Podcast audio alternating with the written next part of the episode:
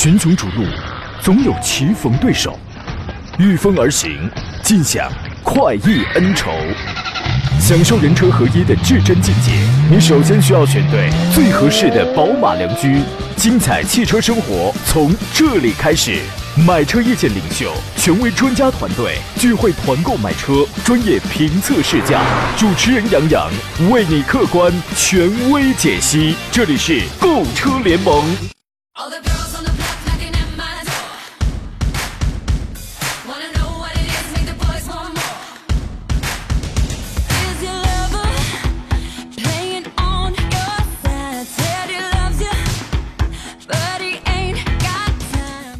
来吧，各位，时间来到了北京时间上午的十一点零二分，这里是正在直播的购车联盟，我是凯文啊。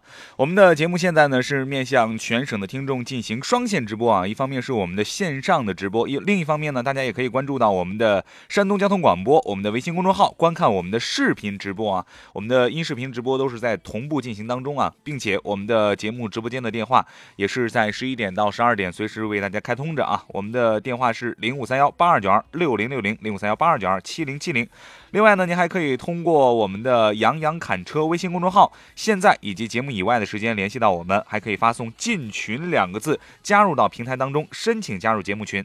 呃，而且呢，您还可以在抖音、快手的平台搜索“杨洋砍车”，并且关注第一个“杨”木字旁的“杨”，第二个“杨”提手旁的“杨”。砍大山的砍，杨洋砍车四个字儿，别打错了啊！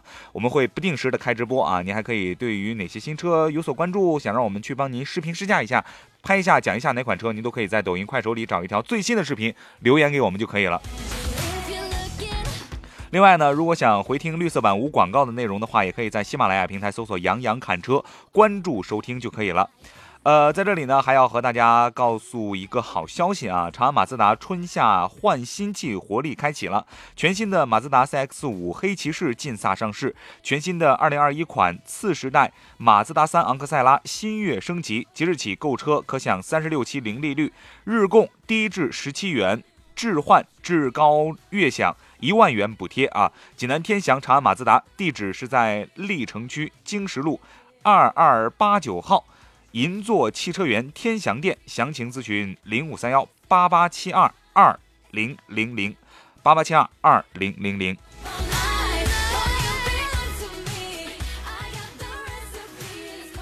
今天我们的节目当中呢，会给留言的朋友准备三份礼品啊！大家只要是发送留言过来之后，我们挑取三个最有价值的礼品啊，给这三位听众寄送江小红山楂汁阿胶炖枣饮料啊！只要是我们在节目最后念到名字的朋友，您都可以在山东交通广播微信公众号留下您的姓名、电话、邮寄地址就可以了。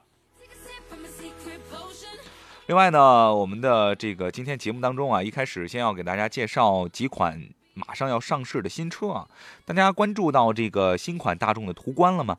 新款大众的途观将在五月十二号发布啊，轴距加长到了两米九啊，应该说是一个很可观的数字了。大众在五月十二号发布新款的这个途观，去年呢，大众在欧洲地区啊发布了中期改款的一个途观，国内的这个途观 L 啊和美洲市场的这个 Allback 车型呢。并没有进行同步更新啊，即将发布的这个新车呢，将会在欧版的基础上进行加长，并且采用这种北美版的这个途观的名称。呃，新车将由墨西哥生产，供应到北美啊、南美啊、欧洲市场。国产车型呢，继续命名为途观 L 啊，并且由上汽大众继续进行生产销售。新车的这个外观啊，将延续海外的途观的设计。呃，不过呢，车身尺寸将有一定的加长，轴距呢，相比于普通版的这个途观啊，加长了二十二厘米啊。行车这个行李箱啊，空间达到了呃一千九百二十升。啊，并且呢，提供七座的一个座椅的布局，呃，参考目前进口的这个欧版的途观车型，它的一个轴距，呃，这个新款的途观的这个轴距啊，呃，应该说是增加了，而且呢是达到了两米九啊，这样一个。这样一个轴距的长度，呃，超越了国产版的现在的途观 L 啊。现在途观 L 是两米七，呃，将近两米八的一个轴距啊，但是能达到两米九的轴距，这样一个车内的空间应该说是更加的宽裕了啊。新款的这个途观 L 呢，在外观上采用了最新的家族式的设计语言，呃，并且呢。这个也是前脸上也是采取了这种前格栅尺寸更大，两侧的这个灯组采用了一种全新的设计语言。同时呢，下方贯穿式的这个进气口的造型呢更为夸张，整体的这个风格呢更加具有运动的感觉啊。呃，如果说你喜欢这种 SUV，并且呢喜欢这种中大型的 SUV 的话呢，这个可能选择这款车就是啊您最。这个最佳的一个选择了啊，并且呢，这个途观的 L 啊，最新款的这个它的一个外观上啊，也是采用了一个最新式的家族式的设计语言，主要的变化呢是集中在了前脸上，这个前格栅的这个尺寸更大了，两侧的灯组呢，这个设计语言。更加的新啊，同时呢，下方贯穿的这个进气口的这个造型呢更加夸张，整体的这个风格呢也更具有运动感，并且依旧提中呃提供这种两种的外观的套件儿啊，车身的侧面呢采用了这种双腰线的设计感啊，这种设计感呢更具有运动的感觉啊，并且提供两种的这种外观的套件儿啊，车身的这个侧面呢采用的这种双腰线的这种设计啊，并且呢车尾的变化比较小啊，新车的这个车身的尺寸呢，呃是。呃，能够达到呃四七三三一八三九一六七三。啊毫米的这样一个组合，并且轴距呢能达到两米七啊，这是我们现在呃国产的这个途观 L 的一个大体的情况啊。不出意外情况下呢，新车车内啊也将换装大众新的这种的家族式的内饰，并且呢搭载十英寸的中控屏，内嵌 MIB 三的这个信息娱乐系统。另外在主动安全方面呢，也有望配备大众新的这种 Travel Assist 驾驶辅助功能，可以提供全速域自适应的一个巡航以及车道居中。的保持等等功能啊，动力方面呢，新款途观 L 呢将继续搭载 1.4T 和 2.0T 高低发动机。呃，最大功率呢是达到了一百一十千瓦、一百三十七千瓦和一百六十二千瓦。OK，我们看到了这个新款的这个大众途观 L 啊上市的一个消息。呃，还有一款车呢，大家也比较关注啊，是什么呢？就是这个呃塞纳啊，丰田塞纳一直是在我们的平台上不断的有朋友在问啊，这个塞纳的一个情况。呃，应该说 MPV 的这个车型呢，随着现在啊很多的这个家里有二孩儿。啊，而且呢，大家对于这个自驾出行的这个需求越来越强烈了啊，想带着一家老小啊，能够在一个比较舒适的乘车环境当中进行一个自驾的一个环节啊，所以说呢，对于 MPV 的车型呢，越来越渴望啊，也需求量越来越大啊，所以呢，我们的这个 MPV 车型在每年的这个商用车。包括家用车的这个比例当中占的越来越多啊，所以我们也能看出这种车型受欢迎的程度。呃，所以在这样一个背景之下呢，很多的这个呃好的这种 MPV 车型呢，也是比较的热销啊。你比如说这个往上一点的丰田的埃尔法啊，是吧？呃，如果说是再偏家用一点的，或者是说呃很多朋友觉得亲民一点的啊，我们的国产的这个 GM 六啊，也有很多的这个呃呃这个呃。奥德赛啊，呃，很多的这个 MPV 车型都被大家所接受啊，呃，所以呢，呃，塞纳一直就不断的会有人在问，说是什么时候国产的新一代的这个塞纳能够上市啊？啊，呃，不要着急啊。二零二零年五月啊，这个丰田在北美发布了全新一代的塞纳。这款诞生之初就主打美国市场的 MPV 车型呢，直到第三代车型才平行进口的时候，才在国内啊火了起来。一时间呢，成为了炙手可热的车型。但是由于它的这个排放的原因啊，塞纳不得不暂时和我们说一声再见啊。同时呢，好消息是什么呢？全新一代的这个塞纳将在二零二二年将要引入国产。新一代的车型怎么样呢？今天我们就来聊一聊啊。呃，在聊全新一代，也就是第四代塞纳之前呢，我们先来说一说前三代车。由于北美家庭成员都比较多啊，对于全尺寸的 MPV 车型需求量特别大。所以呢，为了顺应市场呢，丰田在一九九七年底在北美市场发布了第一代的这个塞纳，代号呢是 XL 一零啊。呃，这辆车呢基于凯美瑞的平台打造啊，整体的外观类似于子弹头，动力上采用的是三点零升 V 六的发动机啊，也是比较受欢迎。OK，时间到了十一点十一分了，我们都知道啊，在十一点十一分，我们每天都会有一个秒杀的环节啊。那我们今天秒杀的环节呢，说起来还挺温馨的。说起妈妈，很多人都有这样的印象，她很体贴，甚至有点啰嗦。他只顾家务不顾形象，他每天关心你按时吃饭了没、穿够了没，能把生活打理得井井有条，却往往忽略了自己。马上就是母亲节了啊，相信很多人都开始为自己的妈妈准备礼物。而今天幺零幺幺乐商城也为大家精心准备了母亲节礼物——千年汉方阿胶。及时固元膏啊。众所周知，阿胶自古以来就是女性的滋补品，对于补气血、养容颜有着不错的效果。随着年龄的增长，加上生活、工作压力等，气血就容易不足。气血一旦不足呢，脸色和精神也会很差。因此，母亲节不妨送妈妈一份阿胶固元膏啊，守护她的健康，也让她重返青春。而这款阿胶固元膏就来自咱们的阿胶之乡山东东阿县，是地道的阿胶，而且这款阿胶在选材上也十分的讲究，选用了。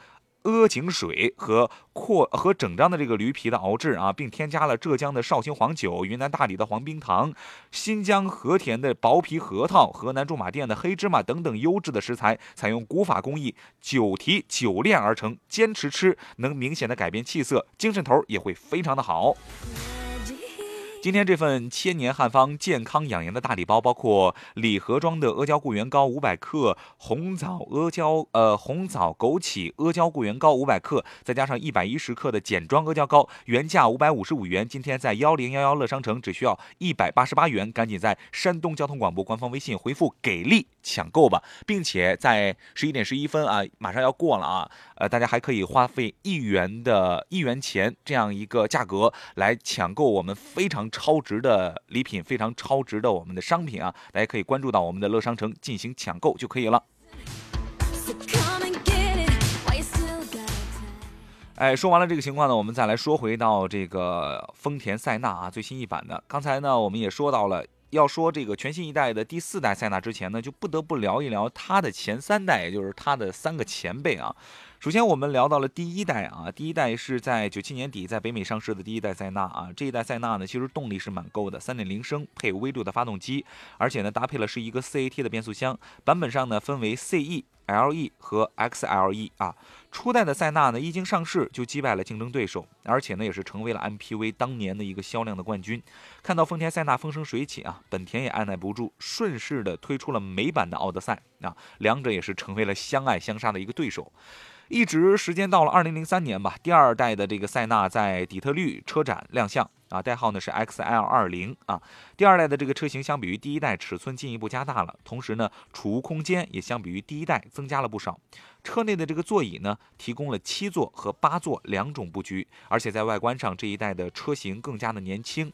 动力呢，则采用了3.3升 V 六的 V 六的一个发动机，配 5AT 的变速箱，并且呢提供两驱和四驱可选。版本上呢，在原有的 CE、LE 和 XLE 的基础上，又增加了更加豪华的 XLE LAMANTE 的一个版本啊。另外呢，到2007年，第二代的塞纳全系换装了3.5升 V 六的发动机。应该说，我们看到啊，一代车型啊，尤其是这种热销的车型，它尤其是换代的时候，厂商会更加的谨慎，会更加的严谨。为什么？因为大家都关注这台车，关注这台车最新的一个变化情况。所以说，当年我们看到零三年的时候，二代塞纳它的一个动力的搭配就更加的增强了，而且呢，在这个车的做工上，包括动力配置上也更加的考究，给我们的选择性也更加的多啊。群雄逐鹿，总有棋逢对手。御风而行，尽享快意恩仇，享受人车合一的至臻境界。你首先需要选对最合适的宝马良驹，精彩汽车生活从这里开始。买车意见领袖，权威专家团队聚会团购买车，专业评测试驾，主持人杨洋为你客观权威解析。这里是购车联盟。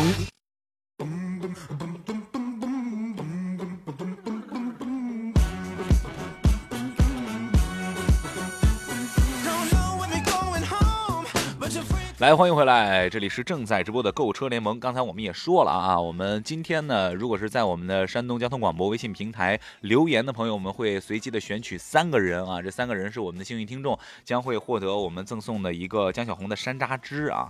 呃，一共是准备了三份啊，给到三个幸运听众，大家可以现在就留言了。我们在十一点三十分左右的时候，呃，第三节的节目一开始，我们就公布这三位幸运的听众啊，我会把名字，呃，在广播当中公布出来，然后。后呢，大家把相应的您的姓名、联系方式，还有您的邮寄地址发送到我们的微信平台就可以了。我们会在节目之后呢，给您邮寄到家。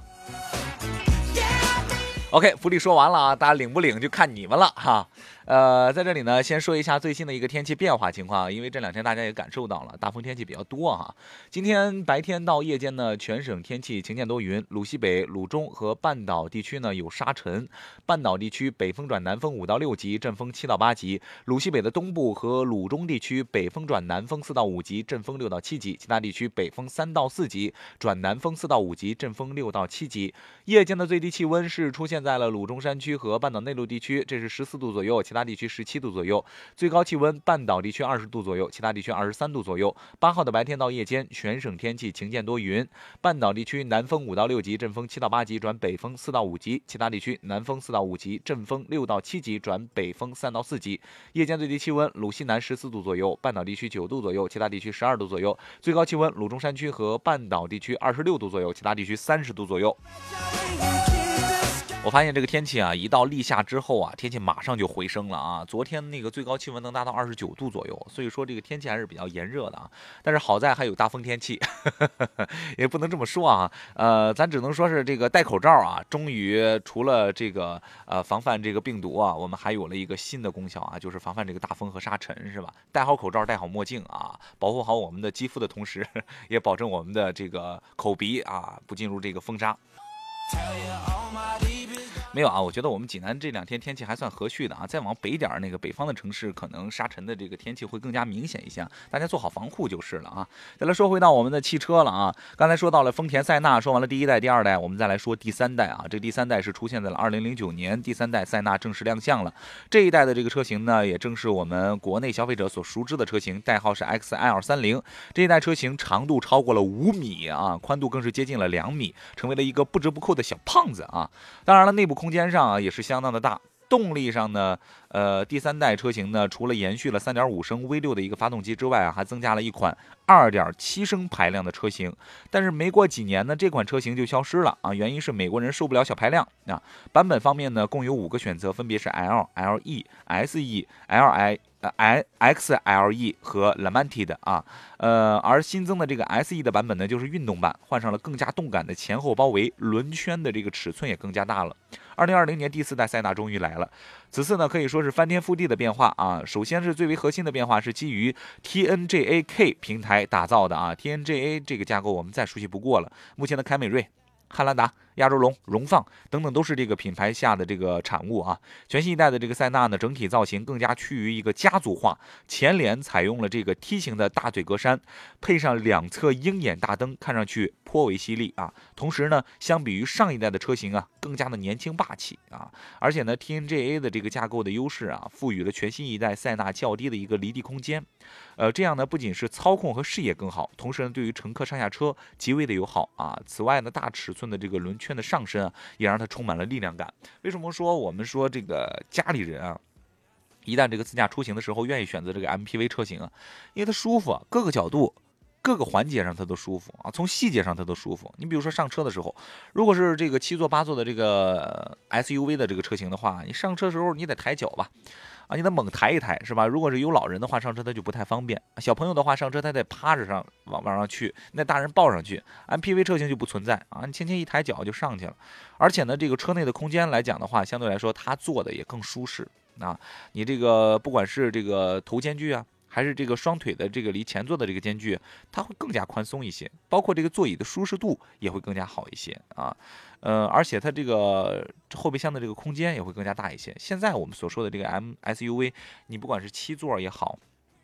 甚至有些还到了八座也好，大多数都是尾七座啊。这个因为什么呢？这个车后备箱的这个空间太小了啊，储物量非常小啊。而且呢，这个尤其第三排的这个座椅的时候啊，我们看到很多车型第三排座椅完全这个腿就紧贴着这个第二排座椅了，是吧？而且头部空间也不大啊，所以说给人的这个乘坐感受，尤其第三排的这个朋友，如果长时间的这个自驾的话，坐在第三排很难受的啊。但是如果是 MPV 车型的话，你不管是第二排还是第三排啊，它这个整体的这个感觉啊。就会舒适感就会上去了，是吧？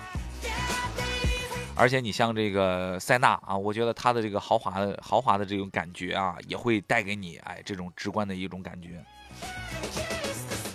好了，说回来啊，这个第四代塞塞纳呢，这个为了更接近于这种轿车的风格啊，全新一代的塞纳的这个内饰呢，在设计和配色上可以看到更加的用心了啊，和全新的这个汉兰达还有点相似啊。其实丰田车在内饰上，它从来不玩特别花哨的东西啊。安全配置上呢，像 TSS 智行安全辅助系统也都加入到其中了啊，该用的也都给你用上了。全新一代的这个塞纳呢，将会提供七座和八座的两种座椅布局，但估计呢，国产的版本只会提供。七座的布局，取消了3.5升 V6 的发动机的塞纳将搭载丰田2.5升混动的系统，配备了一 CVT 的变速箱啊。后悬挂方面呢，采用了 TNGA 这种架构惯用的前。麦弗麦弗逊式的这种加呃后翼型的多连杆式的一个独立悬架的一个组合，另外呢还将提供这种 e f o r 的呃电子四驱系统啊。目前这套系统呢已经应用在了荣放上啊，包括阿尔法这个混动车型上都会用啊。呃，国产版的这个塞纳呢，目前有最新的消息爆出啊，将由一汽丰田和广汽丰田同步国产引进。一汽丰田塞纳呢将会在二零二二年九月左右进行零配件的一个供应商配套的工作，并且。进入试生产的环节，二零二二年十二月左右正式量产并且上市啊。呃，而网上另一则消息称啊，丰田的塞纳呢，呃，或将采用全新的中文名字。而日前，一汽丰田已经注册了多个以“威”系列为名称的这个名字啊，其中包括威尔耀啊、威尔路啊、威尔纳呀，啊，是吧？这款备受美国人喜欢的车型啊，此前在国内并不感冒，但是当它平行进口之后，就愈发的火爆了起来啊。不可否认，塞纳确实实用性较高，同时呢，又是丰田的品牌啊。相比于动辄百万的阿尔法来说的话，塞纳确实是个挺好的选择。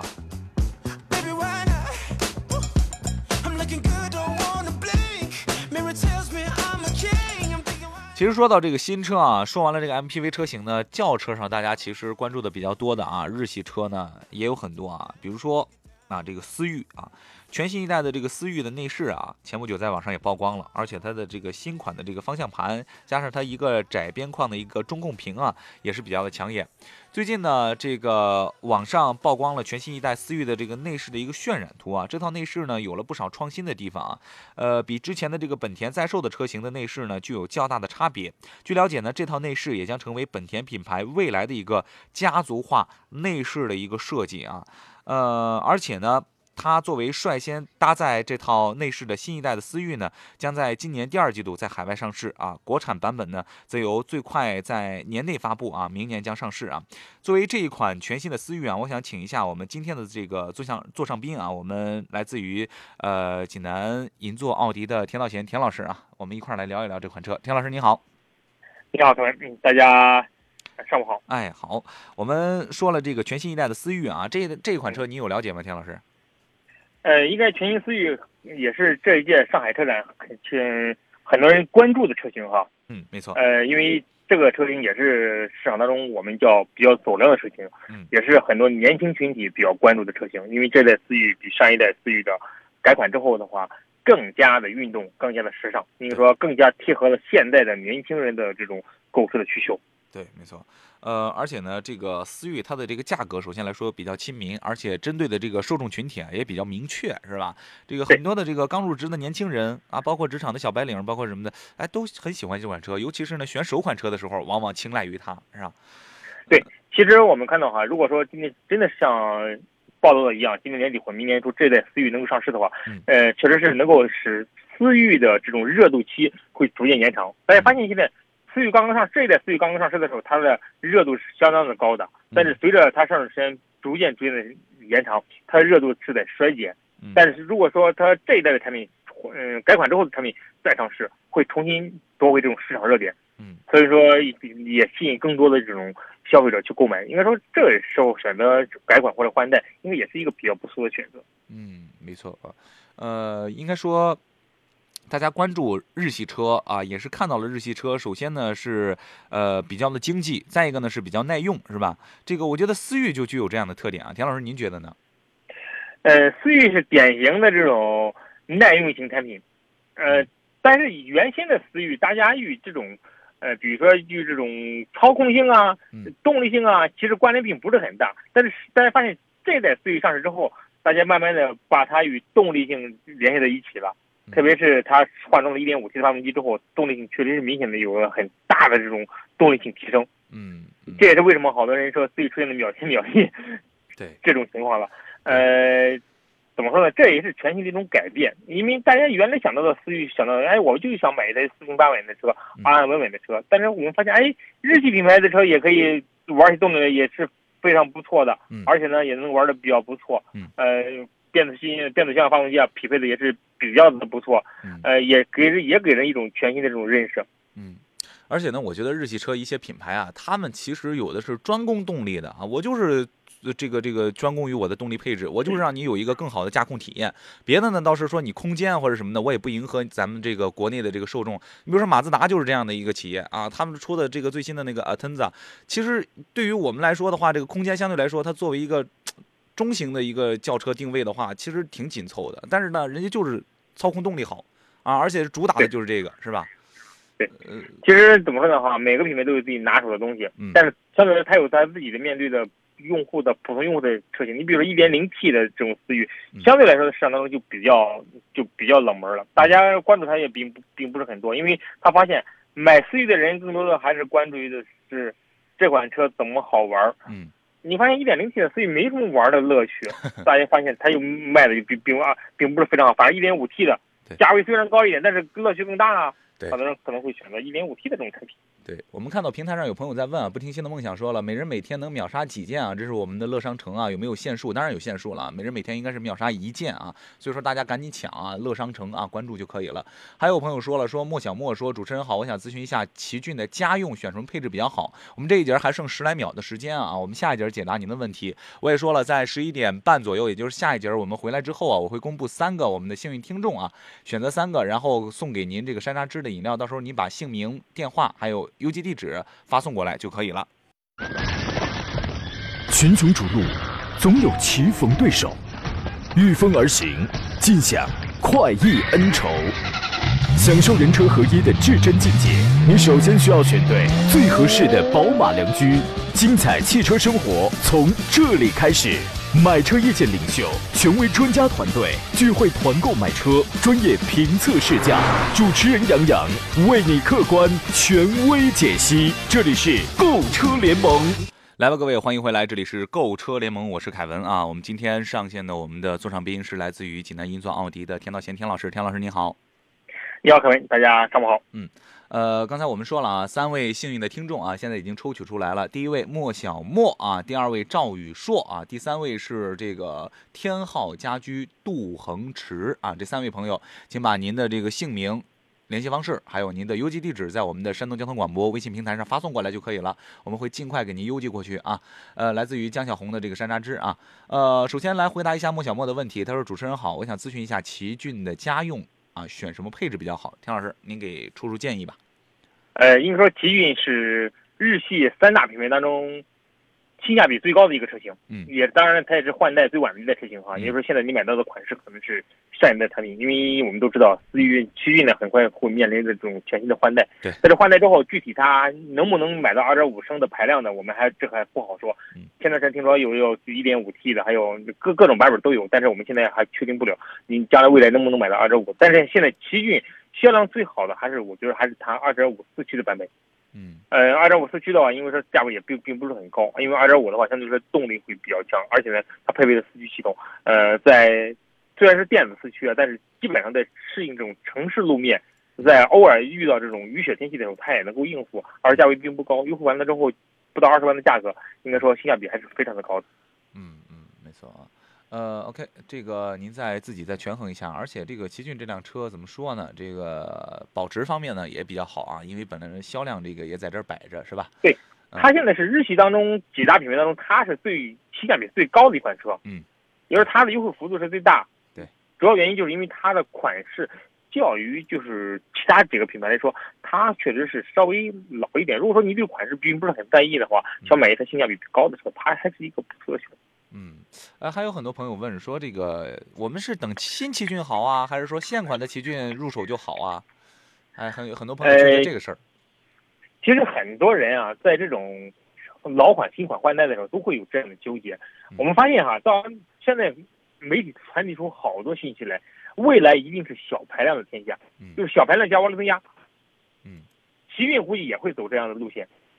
如果说你将来想买一台更加经济的车，我要买一台开起来更加经济，而且更加科技化的车，我建议那你就等等全新的奇骏，因为全新奇骏我们未来的话，应该它会它从变速箱上发动机会有一个大的改变，嗯，换装之后可能会比这一代的奇骏更加的经济，更加省油，嗯，但是相对来说带来的什么东西？带来的就是整车的体验感可能会比这一代可能会要弱，而且呢，就是它的优惠幅度也不像这一代产品优惠这么大。所以说你要根据你自己手里的预算来去购买，比如说我手里预算可能就十五六万、十六七万，嗯，那我觉得这一代的产品性价比其实就已经很高了。如果你等全新的这个奇骏的话，第一价位它会高，第二呢就是它动力匹配也也说不定没有这一代产品的好。对。但如果说我就追求新鲜的，我更加看重的是经济省油以及这种未来这种科技化的配置，那全新的奇骏完全符合这种路线。所以还是你要根据你这些东西去，根据你的购车情况你去匹配，到底选择现款还是选择就是改款之后的产品。对对啊，而且这个新款上市之后啊，难免这个有没有现货呀，有没有加价呀，这个都不好说，是吧？呃，所以说如果是急急用车，估计啊，新款上市之后加加价的可能性应该是不是很大，因为现在呃日系三大品牌当中，它是一个最最最晚的一个换代的产品。嗯。呃，最晚的一个换代产品，而且呢前。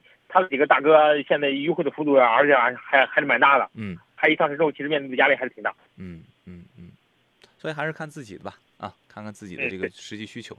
OK，我们再来看第二个问题，赵宇硕的问题啊，也是我们的今天的幸运听众啊。他说希望介绍一下斯柯达的柯迪亚克这台车怎么样？哎，怎么说呢？柯迪亚克应该说这是大众车型当中我们叫性价比很高的一款车。嗯。呃，它兼并，它兼具了，它是它它它也是 MQB 平台下的产品，比如说它跟迈腾啊，跟帕萨特啊，都是一个一个呃那个啊对，MQB 平台，但是它是跟那个像途观啊，呃像像途观 L，包括大众的探岳，它都是用的同平台的产品，嗯，但是它相对来说它具备的优势啥呢？就是这个它品牌相对来说。比较高的一种优惠的幅度，也就是说它是一个就你能买到的花很少的钱能买到的就性价比很高的车型。但是现在怎么说呢？哈，你虽然它性价比很高，但是现在它的销量依然并不是非常好。主要是因为啥呢？主要是因为它现在它的竞品车型优惠的幅度也是非常大的。在这种情况之下，它的性价比就你的优势价格优势并并不是很突出了。而且呢，这种柯迪亚克相对来说它的这种外形设计啊，偏向于老年龄偏大的用户，就是很多年轻的群体。可能不会去选它，可能会选择更年轻的产品了。嗯，所以说就要你根据你的年龄，你如果是你年龄段在，我觉得话至少买它的话，你至少你的年龄段跨在三十五岁之上的这个年龄段。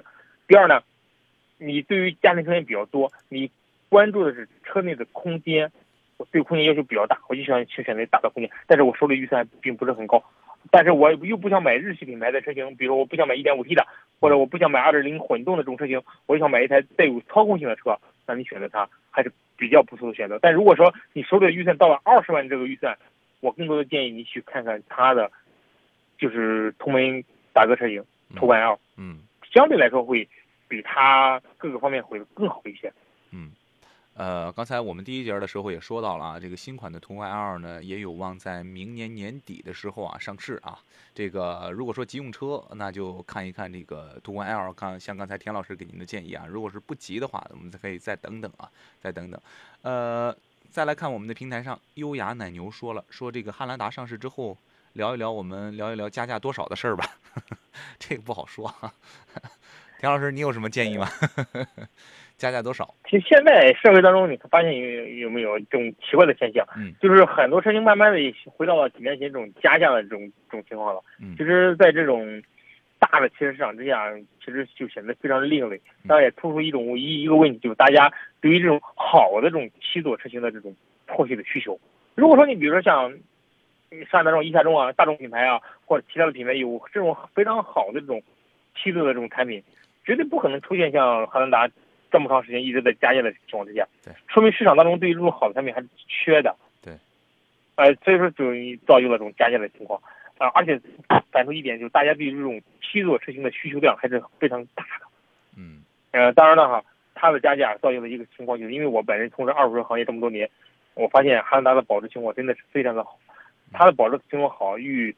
它车型的加价是分不开的，也是与它的车型的价格坚挺是有关系的。如果说它的价格像很多其他品牌一样，动不动就几万的优惠，对于以前买车的车主来说，当然你也不会有现在的这种超高的保值。虽然你多花钱了，但是你开几年之后你再卖的时候，同样你卖的价格也也是很高的。其实是多花算下来之后，其实是都是不错的。嗯，算下来之后，成都差不多。嗯嗯。呃，我们刚才说那个咨询那个柯迪亚克那位朋友啊，赵宇说说了，好的，谢谢老师，我再去看看途观 L。我们田老师成功把他说动心了。其实你的预，如果说你的预算在十六七万、十七万多，你不过十八万，你想买台车，嗯，其实科迪亚克是一个真的是一个比较不错的选择。但如果说我的预算已经到了二十多万了，那我觉得你就没有必要再去看科迪亚克了。对，同门的大哥途观 L，他的应该说，不管从各个方面。我觉得比科迪亚克要强，虽然科迪亚克性价比也很高，但是它打的还是性价比嘛，嗯，对吧？嗯。我们再来看问题啊，这个微信平台上 X X 说了，说这个纠结宝马 i 叉三和特斯拉 Model Y 啊，女士上下班开，能帮忙对比一下吗？哪个更值得入手一些？i 叉三和 Model Y。现在特斯拉的品牌现在正处于风口浪尖之中哈。对。呃，现在应该说选择它的，应该说怎么说呢？反正是现在很多人确实是因为有了这样的问题，而选择暂缓，嗯，买特斯拉。嗯，呃，我觉得大多数的这个消费者还是偏理性的啊。他尤其是这种知道明确知道自己想要什么的，有的就我就要这个新能源啊，纯电啊，再就是我就要科技感。啊，我就要它给我带来的这些主动安全配置，我就要它给我带来的这种新鲜感啊！这个，而且呢，这个在新能源车当中，你不得不承认一件事儿，就是它的这个保值确实是，也就是这个这个它最好，是吧？所以很多的这个朋友还是选车的时候，还是会选择这个特斯拉这个品牌，因为大家还是存在这个理性的角度在里头啊。但是至于像这位朋友这个这个问题叉三和 Model Y 来讲的话，这两款车。您觉得啊？如果我们如果我们就纯粹就是哎比车对电车之间去比的话，对，我们发现哈，就是特斯拉在这种做纯电方面，其实真的是有自己的这种独特的优势的。嗯，你比如说它的优势在哪儿呢？哈，它比如它电池的这种质量，确实是在同行业当中，我觉得它现在正处于一种领先的水平。呃，我们以冬天的那种续航算，它的因为冬天每个电池都会有，冬天嘛都知道都天冷的。情况下，电池是有损耗的。嗯，比如正常的续航里程八百公里，它到了冬天可能就能跑四百公里。我发现特斯拉电池在冬天的续航能力相对来说是比较强的。嗯，对，因为它有足够的东西。第二呢，就是在人机互联方面，它确实是能做到很多事情它做不到的一些地方。嗯，所以说它这是它的独特的优势。二十三也有二十三的优势。二十三你看嘛，三十九万接近四十万的这种这种价格，嗯，其实，在市场当中，电车当中已经是很贵的。对，而且我们发现。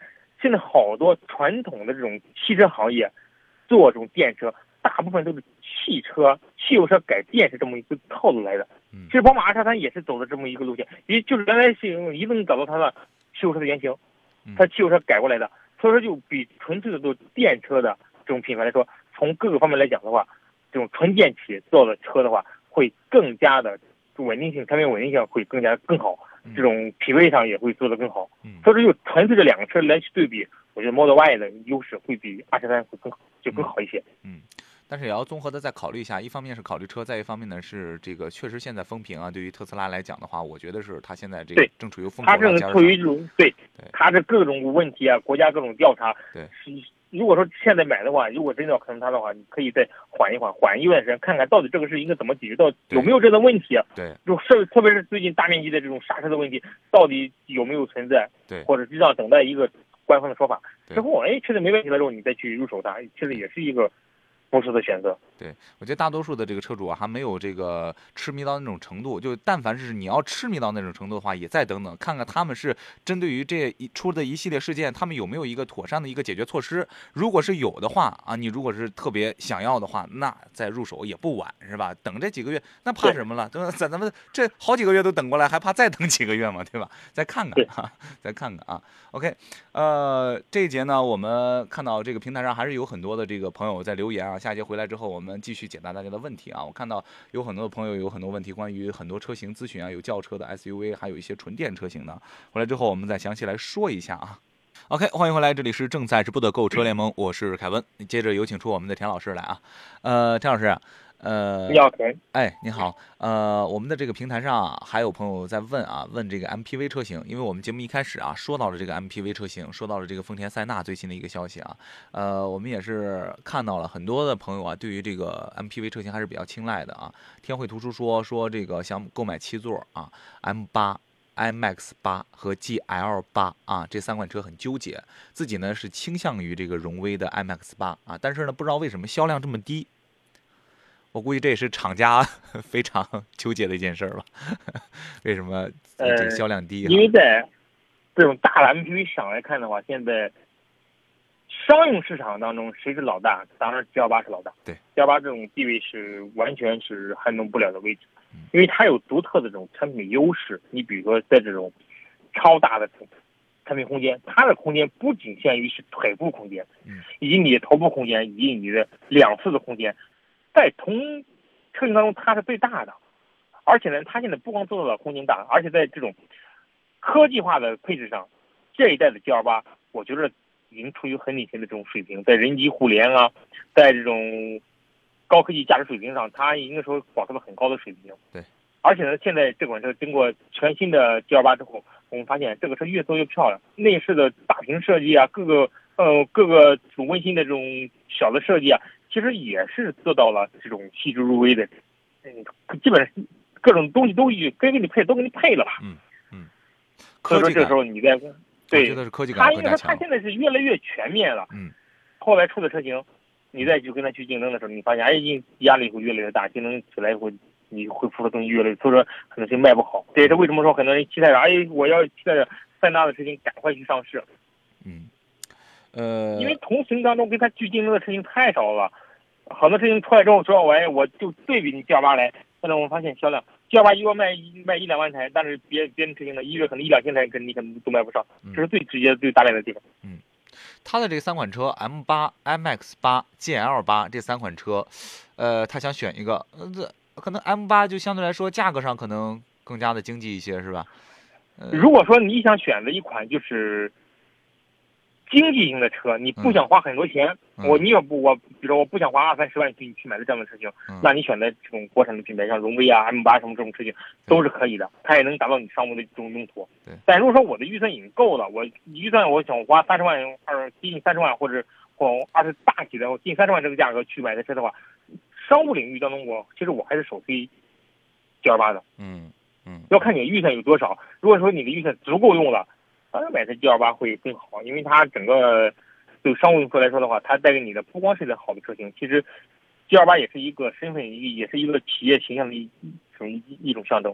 对对对，它这 G L 八它标的这个数字应该是二十六万九千九啊，现在是二将近二十七万的一个价格，它可能看的这个车，嗯。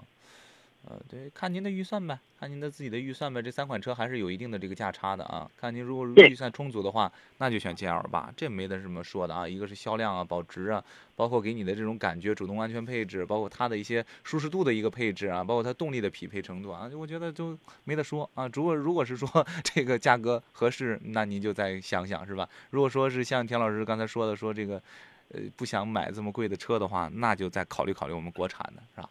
三款车本身，三款车来讲的话，您觉得可以吗？不管是入手哪款车，都值得入手吗？这三款车有没有这种 pass 的选项？直接，这三款车当中，基本上都是在这个，就是在商务领域当中，现在来说做的还是可以的车型。对，每个车型都有自己可圈可点的地方。嗯，呃，都是不错的。嗯，还有一点就是，现在其实在这个时候去选车的话，大家肯定会担心，还有好多车型你的核心的部件质量是否过关啊，或者我选的国产品牌能不能用得住啊？其实我才发现，现在就是在这种科技之下，这种共享技术之下，汽车产品你不会再出现像前几年一样，哎呦买了好多车，明显的产品质量不行这种情况，已经真的是很少很少了。嗯，应该说这种产品技术上都不会有多大的问题。而且现在我们发现，很多国产品牌当中，好多产品已经超过了和某些合资品牌当中一些技术。嗯嗯嗯，呃，所以那就看让这个我们的这个听众啊，自己再根据自己的预算来来来去判断选哪款车吧。三款车我们说了也都没有特别大的硬伤啊，还都可以啊，就看您了。呃，再看我们的这个微信平台上，剑贤四七也说了，说主持人田老师你们好，我的二零款的迈腾三八零豪华查了环保清单了，没有颗粒物捕捉器，暗自庆幸啊。等红绿灯这个 DQ 三八幺抛开的就是麻烦的话啊，呃，推到这个 N 档啊，是不是更加保护变速箱啊？这款这个变速箱怎么驾驶能延长寿命？延长寿命啊？这个呃，现在好多变速箱其实内部都是带有好多自我的保护的这种功能的。嗯，呃，反正是每个人驾驶习惯都不一样。你比如我吧，呃，当然我这种习惯并不代表是全是对的啊。嗯，我一般会在等红绿灯的时候，我一般会停留在就是把它推到是 N 档的位置。嗯，但是我这时候手刹的应该是手刹是处于就是锁止的状态。嗯，啊，但如果说这种频繁堵车的情况之下，我就会。把它停留在就是我会开启 Auto Hold 功能，就自动驻驻车功能，我会一直停在 D 就 D 档。嗯，这样的话可能会起步的时候会比较方便。但如果说长期等红绿灯呢，红绿灯比较长，而且并不是很拥堵的情况之下，我一般会会在空档。嗯，这个，但是我也不知道这种做法对不对啊？也我我因为因为我们不是专业修车出身，也不知道这种东东西对于车到底有没有作用。嗯嗯，但是还是这个养成这个好的驾驶习惯。还是好的，是吧？这个我觉得，呃，应该说是对于汽车这个有一定的这个保护作用吧。啊，这个保护作用多大小咱们不知道啊，但是肯定是有保护作用的啊。呃，变速箱怎么驾驶可以延长寿命？其实现在变速箱的话，正常的话，你我们是很多人有空挡滑行的习惯啊。中档变速箱大家记住一下，千万不要空挡滑行。嗯。呃，这是我觉得非常重要的一点。嗯。第二呢，就是你要定期的更换变速箱油。嗯，比如说到六七万公里，到它已经换变速箱油的时候，你要定期去更换。嗯，我觉得只要做到这这几点，我觉得其实应该不会有多大的问题。嗯嗯，OK，我们再来看啊，这个有朋友说了，说这个凯迪拉克的叉 T 四可以买吗？嗯，能买啊，当然能买了。叉 T 四它是一款相对来说性价比很突出的车型，但是它的用户群啊，应该说也非常的就是固定化。嗯，谁买叉 T 四啊？年轻的群体，我想买一台能玩的车，我又不我不想买一台像呃奥迪的奥迪 Q 三啊，呃宝像像宝马的叉一啊这样的车型，太平淡了，太平庸了，没什么个性，而且开起来的乐趣也并不是很大。我想买一台动力性强，而且呢操控性好的车，但是我对于性价比，我对于就是保值情况，我并不是很在意，我就想买一台好玩的车。嗯。你选择一台这样的车型，其实是真的是不错。性价比还是蛮高的，特别是它现在情况之下优惠的幅度很大。嗯嗯嗯。OK，我们再来看啊，这个有朋友问领克的车啊，领克 SUV 有什么小毛病吗？油耗高吗？高速的噪音大吗？跑长途旅游选两驱还是四驱？零一和零五谁好？别着急，我们一个一个问题来。有什么小毛病？油耗高吗？呃，领克的品牌的定位哈，它是动感运动。嗯。从品牌定位上来说的话。你能发出来，因为它这个是动力性，嗯，以及操控性再来的就是它的油耗一定是偏高的。对，因为你你主打的运动嘛，这时候你肯定比一些日系品牌你要你肯定要费油，就油耗上是它处于市场当中中档的水平，但也不是最高，是处于中档的水平的。嗯嗯，呃，它的这个高速噪音大吗？因为你这一个是运动嘛，你这一个是这种运动型，你它所以说在轮胎的装配上会采用一些运动型轮胎。所以说，如果运动轮胎有好有个好处啥呢？它会硬啊，它偏硬一些，嗯，可耐磨性会比较强。但是会带来的就是，你相对来说你在于高速上或城市里开的话，会有胎噪的反馈会比较明显，会比较强烈。就是胎噪上可能明会比较明会比较明显一些。嗯，跑长途旅游选两驱还是四驱的？都可以啊，两驱四驱都能跑长途啊，嗯，对吧？跑长途与两驱四驱没有关系，只能说四驱的车型在长途当中。会更好的抓地性，遇到紧急情况的时候，可能会刹车距离可能会比两驱的可能会更加缩短一些，嗯，特别是雨雪天气当中会能有效的更好的去保护乘客。但是两驱四驱都可以上高速，而且呢都可以，这要具体选两驱四驱要根据你自己的预算而来。嗯嗯，呃零零一和零五您推荐哪一个？他觉得说谁好？如果说你年龄偏大，年龄大了选零一，小年轻的，嗯，就选玩车的选零五，嗯。OK，那就可以了啊。这个您再自己再根据自己的预算再来选一下吧啊。呃，还有朋友说长安马自达 CX 五智悦版现在是多少钱？这个各地市都不一样吧？对，去每个城市不一，嗯，每个城市的优惠都不一样。但是马自达呃，整个市场情况并不是非常好，因为马自达优惠幅度是很大的，嗯，马自达优惠幅度是很大，所以说就是你可以多加对比对比，呃，几个其实有个买车的非常好的方法哈，就是你在城市当中如果有两家同时有两家这样的经销商的话，你可以就是两家同时对比一下，基本上你就拿到了当地的最低价了。呃，这种情况你买的话，至少是买不亏的。嗯，还有朋友问这个汽油的品质啊，说中石油、中石化的汽油品质差距大吗？哎呀，其实怎么说呢？我们不好说差距大，但是 中国的油品现在怎么情况来说的话，都就这么回事儿。嗯嗯，对。OK，我们再来看这个关于汽车的问题啊。这个有朋友说了，说沃尔沃的 x C 六零啊和这个汉兰达两个该选谁？呃，两个关注点是不一样。嗯，如果说你关注的是品牌，我想选一个就是豪华品牌、一线品牌，而且我预算也够用，我预算已经到了三十万以上了。嗯，你选 x C 六零。但如果说我想选一台就是七座的车型，而且我关注的并不是品牌，我关注的是耐用性、嗯，经济性，嗯，而且我想多开几年，我比如我想开个七八年、八九年，我想选一台就是故障率低的车。嗯。而且就我用上下班开，我对于你什么品牌啊，我不是很在意。但是我关注的就是空间，嗯，我建议你选汉兰达，嗯嗯，所以根据你的用车需求来选。而且还有一点就是你的预算，因为那大家知道汉兰达相对来说配置比较低啊，嗯，到三十万的时候，可能你可能配置也也都很低，但是三十万的沃尔沃呢，相对来说你能买到比较高的这种配置了，嗯，但是怎么说呢哈，从两个车的体验感来说的话。驾乘感受来说的话，就是沃尔沃的豪华品牌有自己独到之处，而且呢，沃尔沃的整体的体验感，我觉得开起来的感觉是比还有哪需要讲的。嗯，好的，非常感谢田老师做客我们这一期的节目啊，也感谢大家的这个锁定收听。呃，如果说您在这个节目以外啊，想要联系到我们的话，可以随时的关注我们的山东交通广播微信平台留言给我们就可以了，还可以关注杨洋侃车。